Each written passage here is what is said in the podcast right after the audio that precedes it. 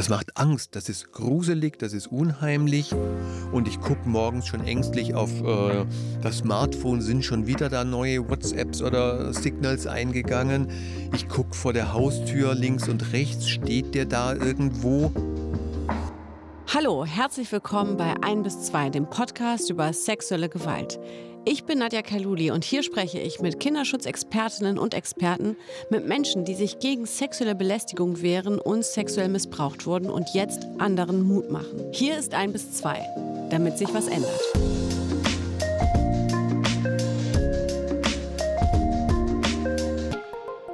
Bei mir war heute Wolf Ortiz Müller. Er ist ein Stalking-Experte und hat mir sehr anschaulich erzählt, warum Menschen stalken, was man dagegen tun kann oder wie man richtig reagiert. Wolf kennt sich so gut aus, weil er Psychotherapeut ist und schon 2008 die Beratungsstelle Stop Stalking Berlin gegründet hat. Da berät er nämlich Betroffene, aber auch Täter. Denn Wolf sagt, dass Stalking mitunter echt krank sein kann und ja, behandelt werden muss. Ich habe da heute wirklich viel gelernt, beispielsweise, dass es nichts bringt, wenn man dem Stalker schreibt, Hör auf, du Idiot. Ja, das ist eine verzwickte Sache, aber in der Sendung hat Wolf mir richtig gute Strategien erzählt, wie man damit umgeht, wenn man gestalkt wird, egal ob jetzt im Netz oder im realen Leben. Und eine Geschichte lässt Wolf bis heute nicht mehr los. Okay, dann fangen wir an. Wolf Ortiz Müller, grüß dich. Ja, grüß dich, Nadja. Hi, Herr genau. Juli. Ich wollte gerade sagen, wir sind beim Du, ja, Wolf? Von mir aus sind wir gerne beim Du. Perfekt. Ich finde du auch super. Wolf, wir sprechen heute über das Thema Stalking. Ja. Und da fange ich eigentlich mit der schwierigsten Frage an. Was ist Stalking in deiner Definition überhaupt? Ja, Stalking ist schon schwierig zu definieren. Ich versuche es mal ganz einfach runterzubrechen. Das ist das unbefugte Nachstellen einer anderen Person gegen deren Willen. Das ist so die Kernaussage. Da liegt schon drin, ähm, die andere Person muss klargemacht haben, sie will das nicht. Sonst ähm, kann man jemand so viel nachstellen, wie man will. Mhm. Und dieses Nachstellen, also dieses Ausspähen, dieses Auschecken, das eben dann Verfolgen oder Beballern mit Nachrichten, das ist etwas, was dann im Stalking bei der anderen Person Unbehagen oder eben auch Angst auslöst, weil sie merkt, da überschreitet jemand eine Grenze, die ähm, nicht überschritten werden soll. Mhm. So. so, wenn du das jetzt so erklärst, dann spürt man sofort, alles klar, da ist eine ernste Relevanz dahinter, warum wir überhaupt darüber sprechen. Wenn ich aber an meinen alltäglichen Sprachgebrauch denke, dann bin ich damit eher, ich will schon fast sagen, positiv konfrontiert statt negativ, weil man kennt es, oh, lass den doch mal schnell bei Insta oder Facebook oder Co. stalken. Ja. Hast du den schon gestalkt? Ja, man will ja, Bilder sehen, man will wissen, was macht der so im Urlaub oder die.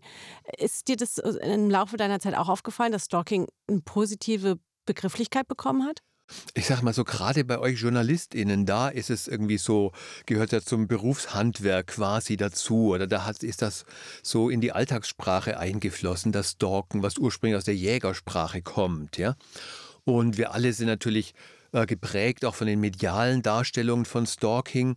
Und dann hat sich das so ein, eingebürgert, kann man sagen, dass jede Recherche, jede Internetrecherche gerade mal eben als Stalking bezeichnet wird. Mhm. Und da drin liegt natürlich einerseits die Qualität, dass man denkt, ja, das, das gibt, das verbreitet sich als eine Idee. Und auf der anderen Seite fällt gerade diese Problematik raus, die es für Betroffene dann hat, dass es etwas ist, was einfach ihnen äh, gegen ihren Willen passiert und wo sie auch alles dran setzen, damit das endlich aufhört. Mhm. Jetzt kennen wir den Begriff Stalker und eben Stalking. Wenn ich an Stalking denke, denke ich irgendwie an was anderes als an den Stalker. Ist dir im Laufe deiner Zeit aufgefallen, dass es eben den, den digitalen Stalking-Weg eben gibt, den es so früher nicht gab, weil früher standen Menschen vor Leuten vor der Tür und man wusste, das ist der Stalker, den, den habe ich in der Kneipe das erste Mal gesehen. Auf einmal ist er sie fast jeden Tag bei mir vor der Tür, weil er sie weiß, wo ich wohne. Mhm. Im Internet weiß man nicht, wer gestalkt wird oder wer der Stalker ist. Ja, und man muss ja da auch im Internet unterscheiden, was ist das ganz Normale und auch Erlaubte. Ich kann natürlich eine Internetrecherche ein, ähm, anstellen, wo ich einen Namen eingebe und mal gucken, äh, gucke, was mir die Suchmaschine ausspuckt. An Bildern, an Artikeln, an News dazu. Und das ist nicht Stalking.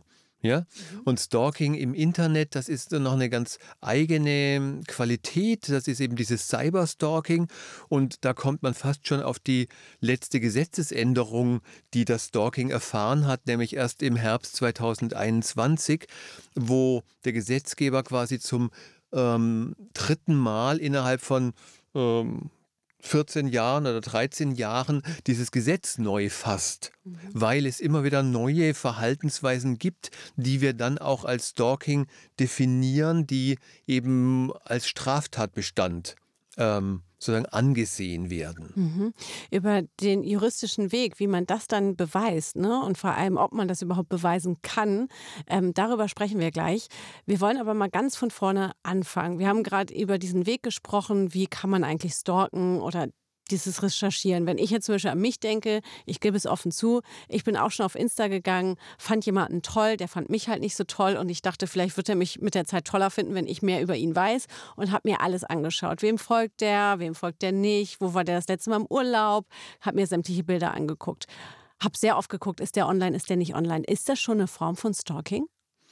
Na, das ist vielleicht sozusagen dieser softe Übergang in ein Stalking hinein, ja? Also das ist ja die Frage, was macht's mit dir im Kopf? Also bist du dann dauernd ähm, geflasht davon, was er jetzt Neues äh, postet und was du rausgefunden hast? Kriegt das für dich in deinem Erleben so was Suchtartiges, dass du morgens schon denkst, oh ja, äh, muss mal gucken, gibt es irgendeine neue Nachricht, ähm, schmeißt mir die Suchmaschine oder Insta irgendwas Neues aus über den. Und wenn dich das dann den Tag über begleitet und du dann schon beim äh, Moderieren eigentlich gar nicht mehr ans Moderieren denken kannst, sondern nur noch an den coolen Typen, ähm, dann kriegst du vielleicht ein Gespür dafür, wie Menschen erleben, die in so ein suchtartiges Stalking reinrutschen. Mhm. Und vielleicht hast du es geschafft, vielleicht auch nicht, irgendwann zu sagen, hey, wenn der dann doch nichts von mir wissen will, dann gibt es vielleicht auch noch andere Väter, die schöne Söhne haben und hat es das Selbstbewusstsein zu denken, ach, rutscht mit Buckel runter. Ja, also damit unsere ZuschauerInnen, äh, ZuhörerInnen, sorry, wir sind ja nicht beim Fernsehen, ähm, jetzt nicht irgendwie uns gar nicht mehr zuhören, weil sie nur noch die Frage beantwortet haben wollen, hat Nadja jetzt eigentlich den Typen noch äh, auf ihrer Timeline und stalkt ihn die ganze Zeit? Nein, tut sie nicht. Aber nichtsdestotrotz, viele fühlen sich wahrscheinlich jetzt auch ein bisschen ertappt und denken sich, hm, das habe ich auch schon gemacht. Gut, dann hat man den Absprung ähm, geschafft. Man hat sich dann für diese Person nicht mehr interessiert. Jetzt gehen wir aber mal einen Schritt weiter, weil es ist tatsächlich wirklich ein ernstes Thema wenn es darüber hinausgeht, dass man sich nicht nur Bilder anschaut von jemandem, sondern wenn es dahin geht, dass Menschen tagtäglich im Stundentakt zum Beispiel angeschrieben werden, belästigt werden. Wie sieht also Stalking, worüber wir heute sprechen wollen, im Detail aus? Was du beschreibst, ist ja das beziehungssuchende Stalking. Also da bist du diejenige, die gern mehr Kontakt haben will oder in eine Beziehung eintreten will mit jemandem, der eigentlich von dir gar nicht viel weiß, womöglich.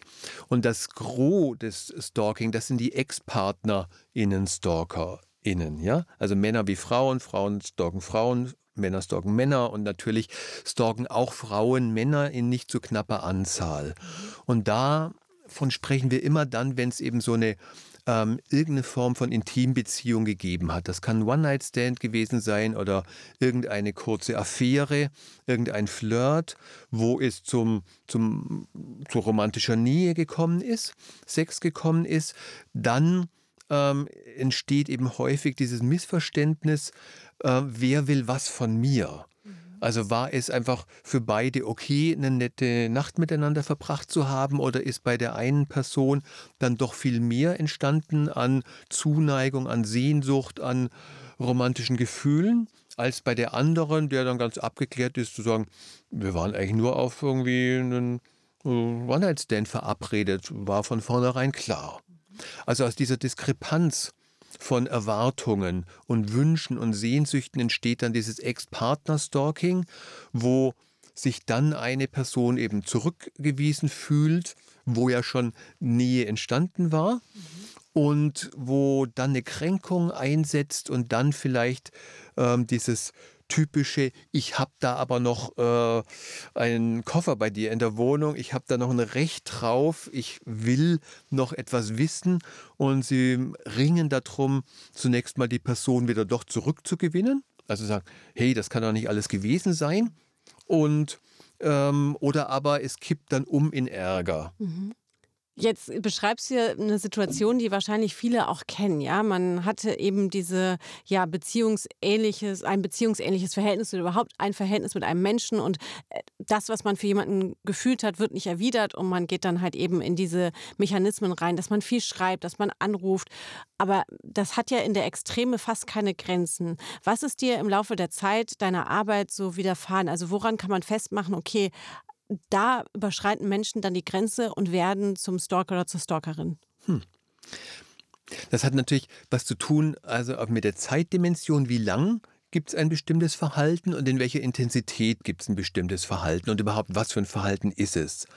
Also ich glaube, es ist relativ normal nach einer Trennung, einer Beziehung, die vielleicht irgendwie Monate oder Jahre gedauert hat, dass man nicht nach zwei Wochen sagt, okay, ich wünsche dir alles Gute für dein weiteres Leben, gehabt dich wohl. So, sondern dass man da noch drum ringt und dass man da noch irgendwie dranbleiben will und dass man da noch Fragen hat und das verstehen will.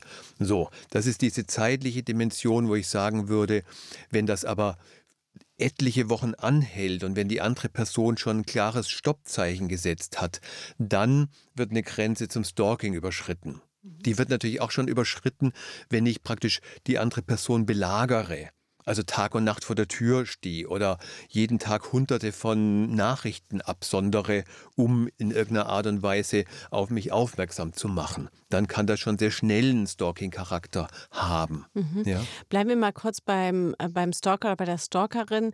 Äh, kann man so ein Verhalten psychologisch erklären? Also jeder hat das vielleicht ja, oder viele haben das wahrscheinlich schon erlebt. Ich habe das auch schon erlebt, dass mir dann jemand nicht aufgehört hat, ewig lange Nachrichten zu schreiben, wo ich mich angefangen habe, eben schlecht zu fühlen. So nach dem Motto, oh, hätte ich mich vielleicht nochmal mit dem getroffen. Mein Gott, er wollte ja eigentlich nur einen Kaffee trinken. Und dann fühlt man sich selber so schlecht. Ist das psychologisch zu erklären, welche Mechanismen dann dieser Mensch eingeht, damit der Gestalkte sich so fühlt? Na, ich glaube, das ist so ähm, diese Ebene, man erträumt sich was. Also dann entsprichst du vielleicht irgendeinem Wunschbild und er projiziert in dich alles Schöne hinein. Sein ganzes Leben, was vielleicht sonst sehr äh, bescheiden verläuft, würde an Glanz gewinnen, wenn es ihm gelingen würde, mit Nadja zusammen zu sein oder einen Austausch zu haben. In dem Maß, wie du dann vielleicht sogar eine Promi bist, kriegt das nochmal einen eigenen Charakter, als wenn du jemand wärst, wie auch immer, die mhm. Blumenverkäuferin an der Ecke. So. Und ähm, dann kann man, und da wird es jetzt richtig psychologisch, und das weiß ich immer nicht, ob das gut ähm, nachvollziehbar ist. Im Grunde genommen erlebt der Stalker, ähm, als würde er selbst gestalkt, weil er hat dann das Bild von Nadja im Kopf mhm. und kriegt das Bild von Nadja nicht mehr raus.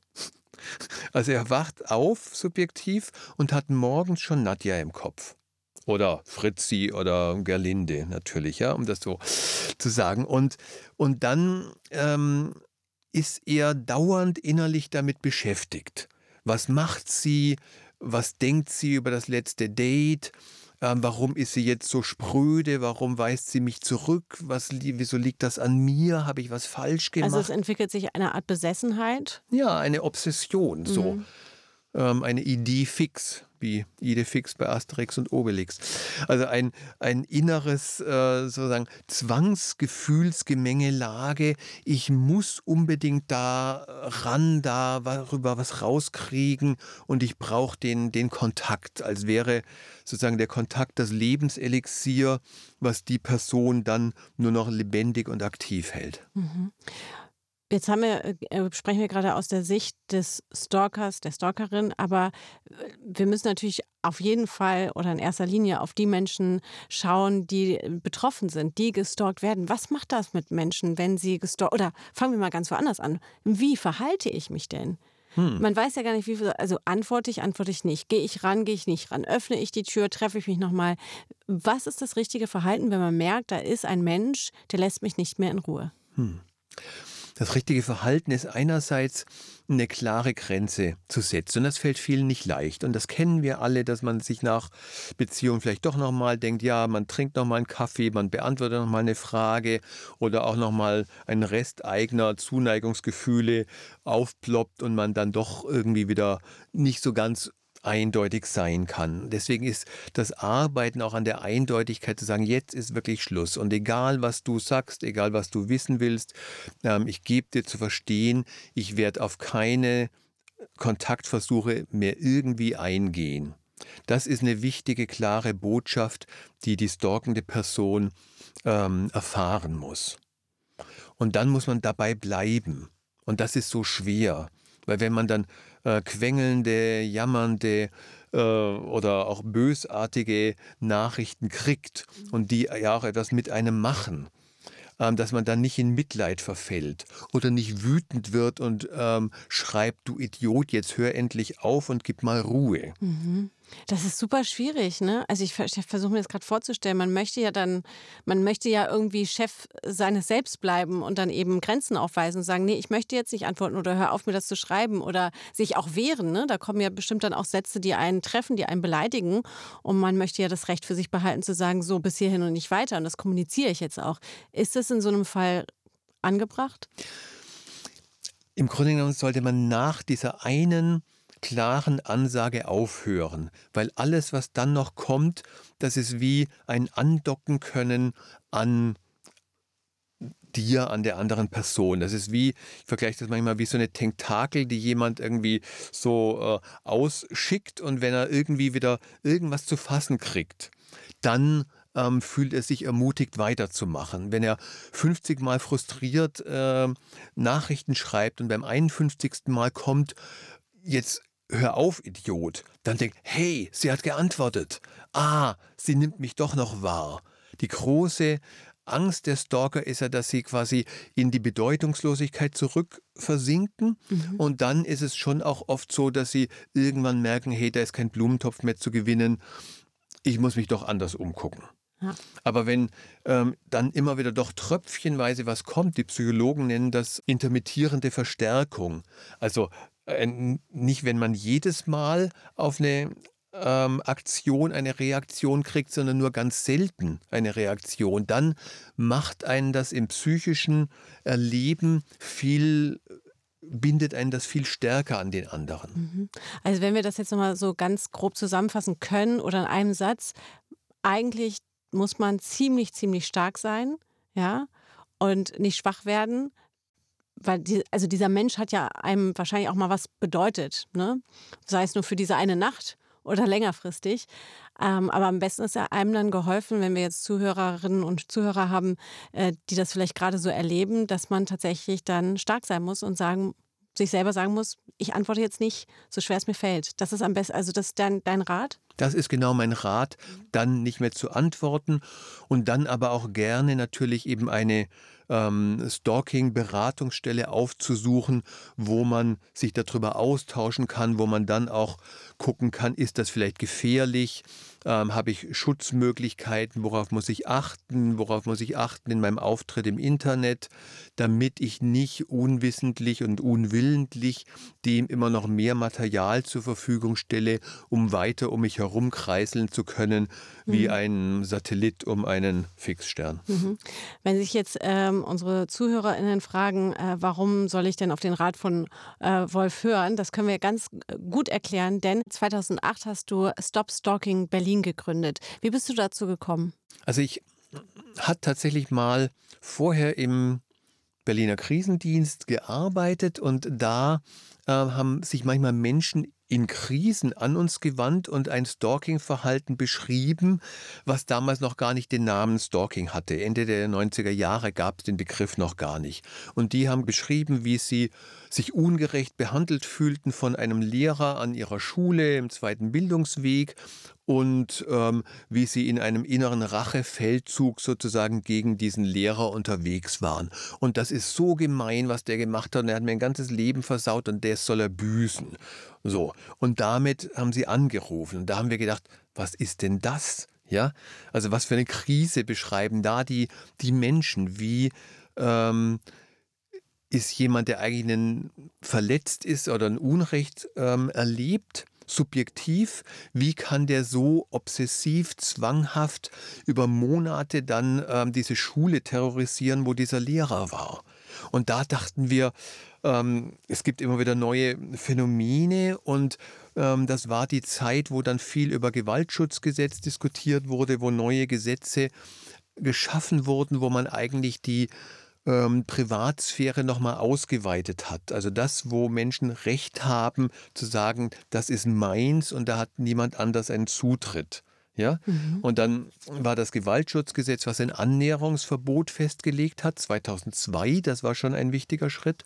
Und dann kam 2007 das Stalking-Gesetz. Und dann haben wir gesagt, da müssen wir jetzt ein zusätzliches Angebot machen, um in Kombination mit Polizei und äh, Gerichten und Amtsanwaltschaft ein Angebot zu schaffen, um diese Menschen ähm, ihnen zu helfen, aufzuhören. Mhm. Jetzt wissen wahrscheinlich viele nicht, die, ähm, die sowohl betroffen sind oder auch selber ähm, ja, Verhaltensweisen an sich erkennen, die äh, Stalking gleich sind oder überhaupt wirklich äh, ja, Stalking sind, dass es so eine Anlaufstelle überhaupt gibt. Ne?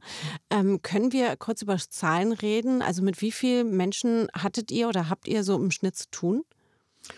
Ja, wir hatten ähm, und wir haben jedes Jahr ungefähr 150 Menschen, die mit einer Stalking-Problematik sich an uns wenden. Es gibt jedes Jahr knapp 2000 Strafanzeigen wegen Stalking in Berlin, in der Bundesrepublik ungefähr 20.000, aber längst nicht alle Betroffenen zeigen auch den Täter oder die Täterin an, weil die ihnen ja auch noch leid tun und so weiter. Es gibt viel mehr Menschen als diejenigen, die in der polizeilichen Kriminalstatistik auffällig werden.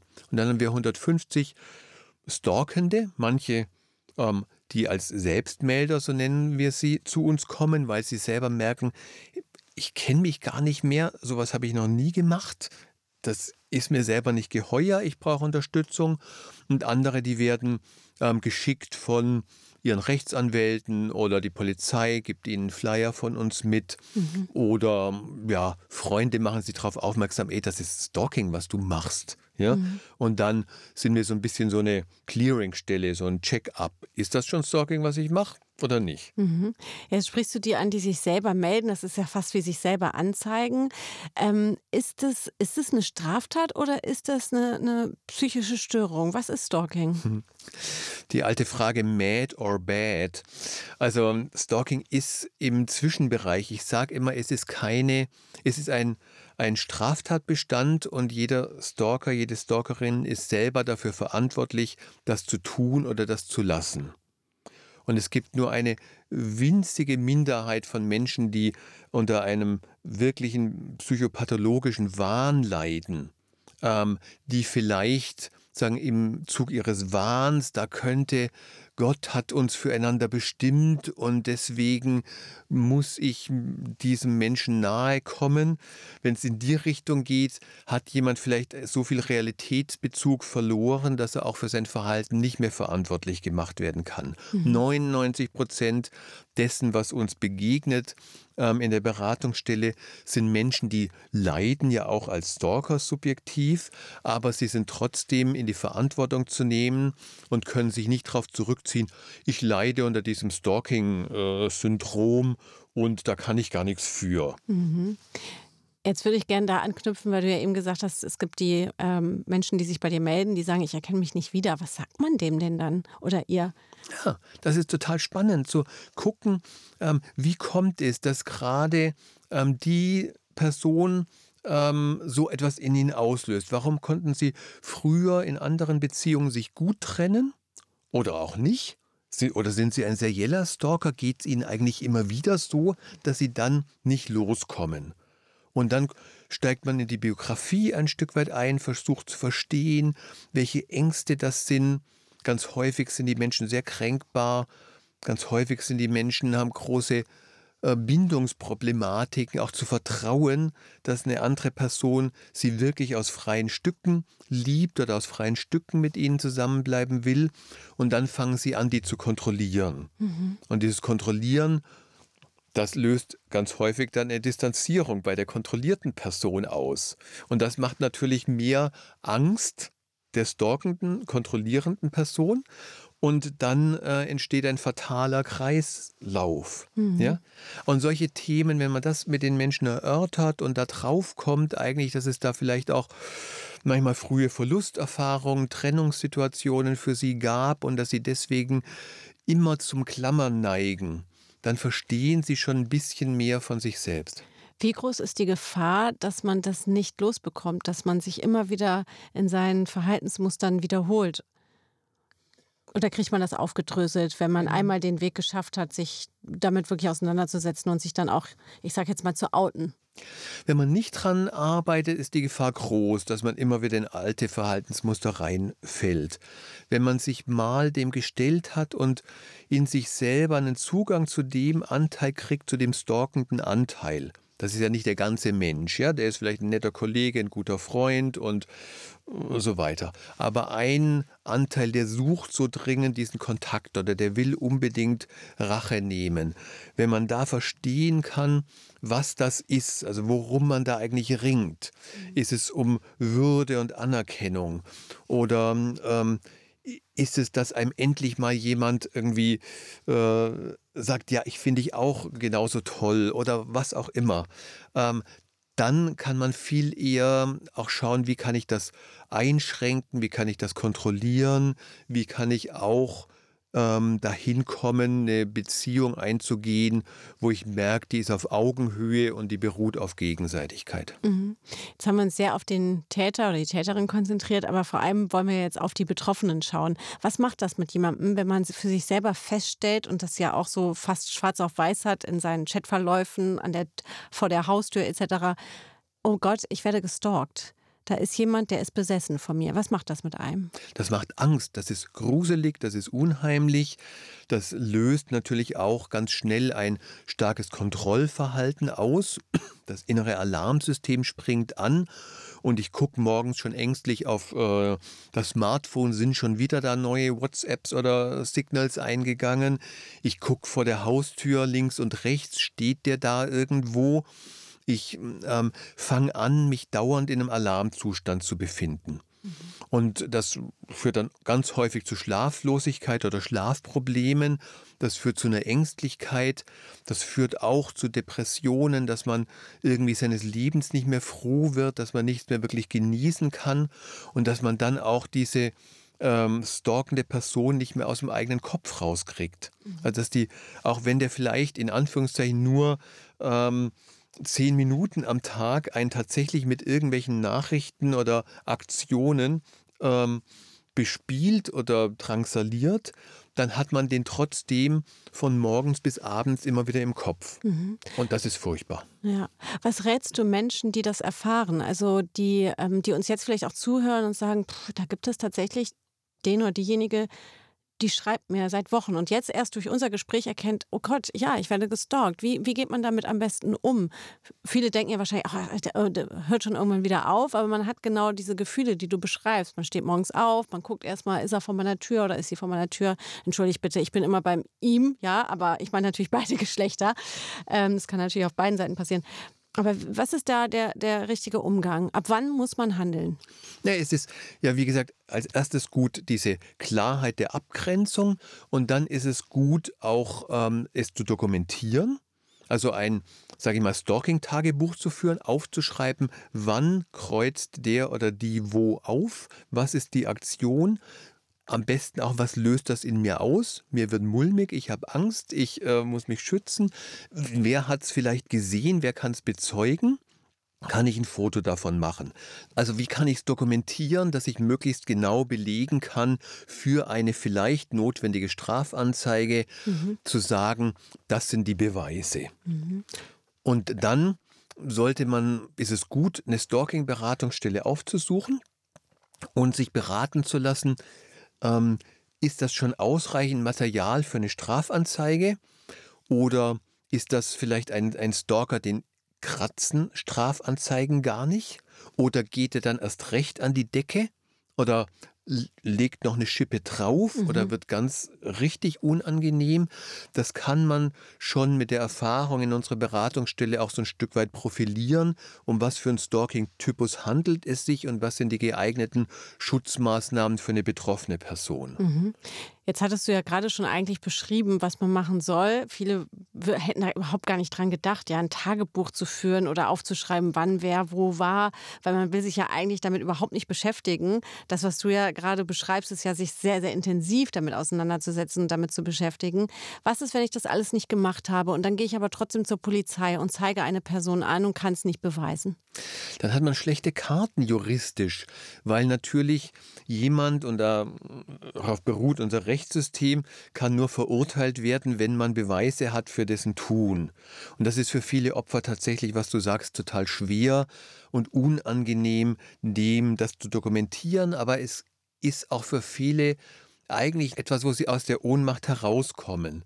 Also sagen so, jetzt sammle ich. Und wenn ich genug habe, dann bringe ich den zur Anzeige und dann ähm, kann ich ähm, Anstrengungen darauf verwenden, dass er entweder nach dem Gewaltschutzgesetz ein Annäherungsverbot erhält oder dass er nach dem Nachstellungsgesetz eine Strafe kriegt. Und da ähm, sind die Betroffenen dann, fühlen sich nicht mehr so ausgeliefert, weil sie wissen, wenn ich sammle und gut dokumentiere, nützt es mir und der Ärger, den ich vielleicht auf den Stalker empfinde, den äußere ich dann nicht in irgendeiner Aktion, dass ich bei dem selber den gegenstalke oder ihn anbrülle, sondern dann greifen, wenn es gut läuft, die juristischen Instanzen und ähm, legen überhaupt erstmal fest, dass ich ein Opfer einer Straftat bin und dass der andere, der Täter, ein Beschuldigter, auch dann ein Täter, eine Straftat ist. Mhm. Du beschäftigst dich jetzt seit 14 Jahren mit Stalking-Fällen. Gibt es ähm, eine Geschichte, die dir bis heute in gleicher Kraft irgendwie im, immer wieder ins Gedächtnis kommt? Eine Geschichte, an die ich immer wieder denke, ist die von, von einem Berliner Taxifahrer, der ähm, sagen, die Fußball-WM 2006 mit dieser ähm, geliebten Frau in vollen Zügen genossen hat auf der Fanmeile und am großen Stern. Und ähm, immer wenn er in sein Taxi stieg, hatte er praktisch wieder die Bilder vor Augen, ähm, wie es damals doch so wunderbar und schön war. Und äh, er konnte kaum durch die Stadt fahren, ohne an Flecken zu kommen, die er mit ihr in Verbindung brachte. Und er kam zu uns und war irgendwie zerknirscht, weil er, er wollte aufhören. Er hat das Gefühl, er kann es gar nicht. Und er hat dann ähm, selber sozusagen ein ähm, Stalking-Tagebuch geschrieben. Wann hat er wie viel Stalking-Druck?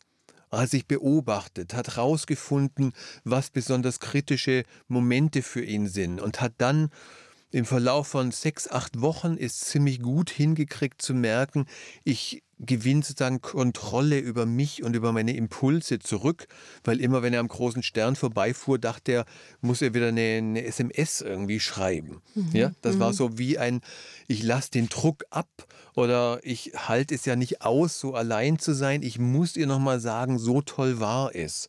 Und der war auch besessen davon und es war sehr schön, ihn da drin zu begleiten, dass er gemerkt hat, er wird ruhiger, er kommt runter und er kriegt sein Leben wieder ganz gut auf die Reihe. Mhm.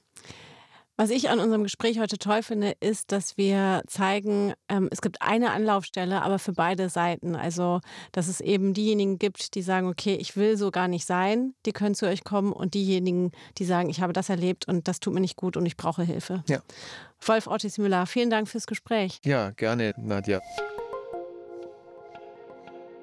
Wieder ein super spannendes Gespräch, fand ich. Und eine Sache, muss ich aber sagen, beschäftigt mich noch, ist dieser Blick von Wolf auf die Betroffenen, die meinen, ach, der stalkt mich vielleicht gerade nicht aktiv, aber wenn ich jetzt Fotos teile auf meinem Insta-Account, der jetzt zum Beispiel nicht privat eingestellt ist, das Restaurant, der Urlaub etc., dass Täter dann dieses Stalking weitermachen, indem sie natürlich weiter verfolgen und sozusagen ein bisschen ja, Futter bekommen. Das fand ich so ein bisschen erschreckend, diesen Blick darauf nochmal zu bekommen.